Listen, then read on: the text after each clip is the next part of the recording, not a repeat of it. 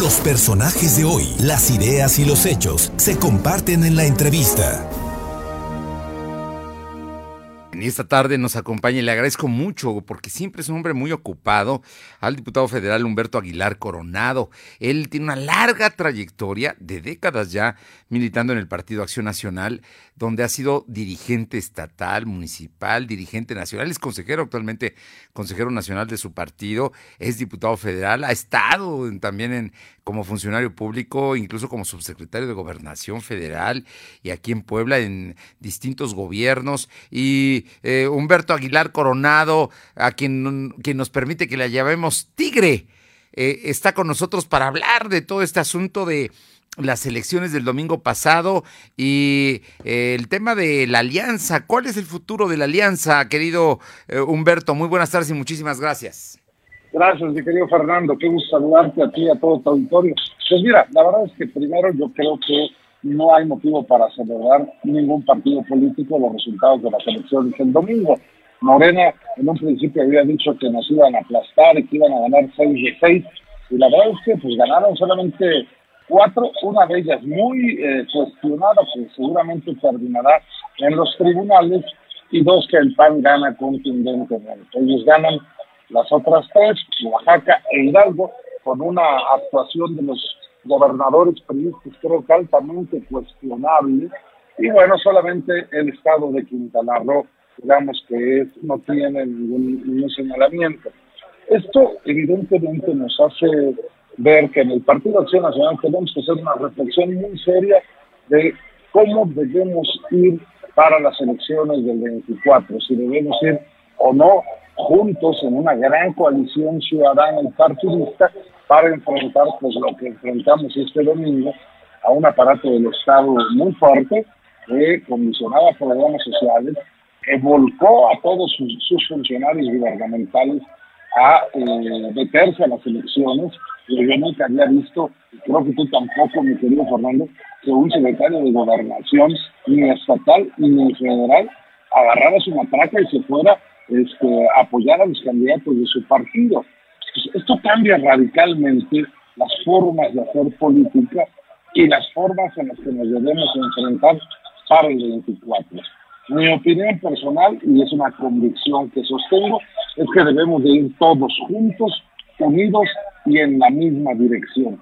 Y esto significa, evidentemente, que vaya el PAN, vaya el PRI, vaya el PRD, vaya Movimiento Ciudadano incluso, y que vaya también de la sociedad civil, pues todo lo que se entienda por sociedad civil en un momento determinado.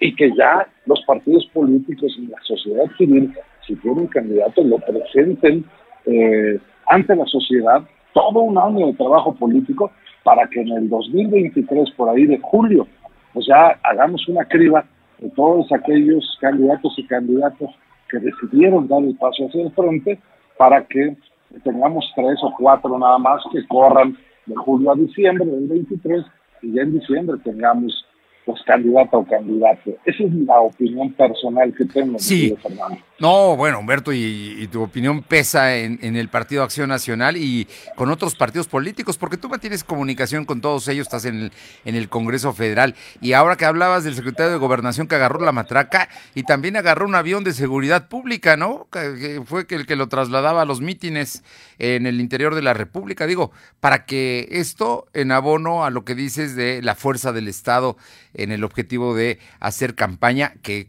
como bien dices, no habíamos visto esto en otros años, ni del PRI ni del PAN que también han gobernado, lo, habían gobernado los dos. Oye, Humberto, pero entonces, con esto que me dices, debemos eh, tener claro que la alianza es posible y hay que alentarla. Sin duda alguna, yo soy uno de los principales promotores, a pesar de que, por ejemplo, el PRI ahora está altamente cuestionado por la actuación su dirigente estatal en algunas conversaciones, ¿no? Hay que señalar que, por supuesto, yo rechazo ese tipo de cosas porque es un delito grabar a cualquier persona si no hay o media una eh, resolución judicial. Pero al margen de todo eso, ese tipo de cosas, y mira, me duele decirlo, pero también el tema eh, de la detención del que fue candidato del PRI al gobierno del Estado, pues también afectan al PRI y en un momento determinado pueden afectar la posibilidad de conciliar una alianza grande de partidos políticos y de sociedad civil para enfrentar pues un gobierno y un partido que evidentemente no quieren dialogar, no quieren negociar y creen que su visión es la única visión del mundo que debe privarse. Eh, Humberto Aguilar Coronado, en todo este asunto eh, me imagino que el hecho de que eh, Morena tenga 22 gobernadores en este momento advierte de, de, lo que puede pasar en el 24.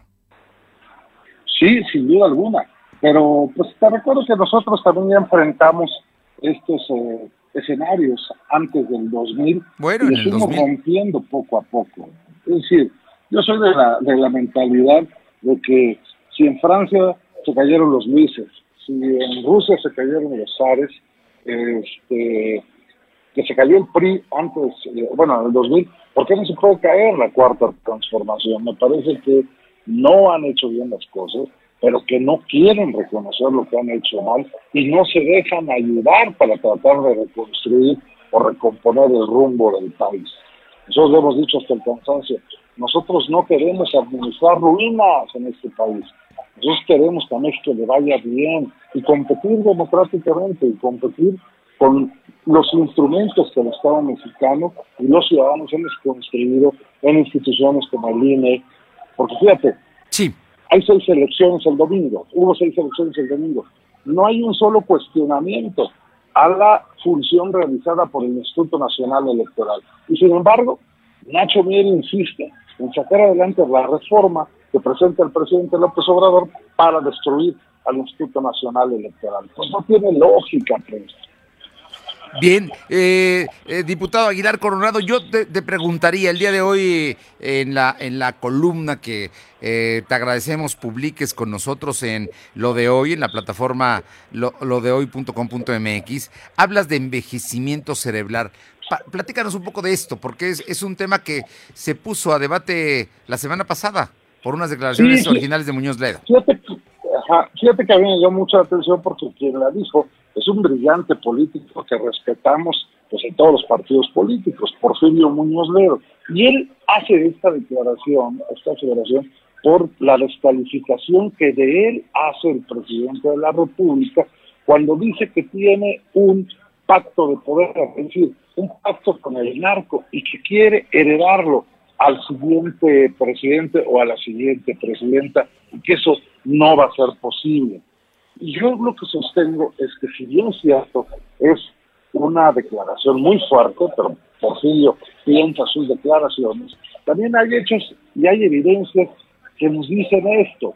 Esta política y estrategia de abrazos y no balazos, el soltar al hijo del Chapo cuando estaba detenido, el que haya filmación de videos en donde los militares son perseguidos por delincuentes, en donde hay matanzas en Celaya, donde en un bar matan a 11 personas, en donde en Salamanca eh, un comando armado abre fuego y matan a seis personas, de las cuales son cuatro menores. Esto nos quiere decir que algo anda mal y que está podrido. Pero lo que yo digo que es lo peor no fue esta declaración inicial. Lo peor para mí fue lo que dijo al final Porfirio Muñoz Ledo, en donde sostiene que va a llegar el momento en el que el narco ya no va a necesitar del gobierno, porque sus tentáculos se van a extender hacia todas partes. Y en ese escenario, mi querido Fernando, perdemos todos los mexicanos. Pierde la política, pierde el periodismo, pierde la sociedad y perdemos todos los ciudadanos porque pues vamos a estar en un escenario que nadie debemos imaginarnos y nadie debemos estar. Por último, te pregunto, Tigre, porque me parece muy importante que nos, nos los comentes. Eh, hay en este momento en el Congreso tres iniciativas para reforma electoral. Una de ellas es de ustedes, según entiendo, y otra la que mandó el presidente. Sí se van a sentar a discutir reforma electoral, pero no, ustedes no van a aceptar el tema de que cambien las condiciones del Instituto Nacional Electoral, de, la de su integración?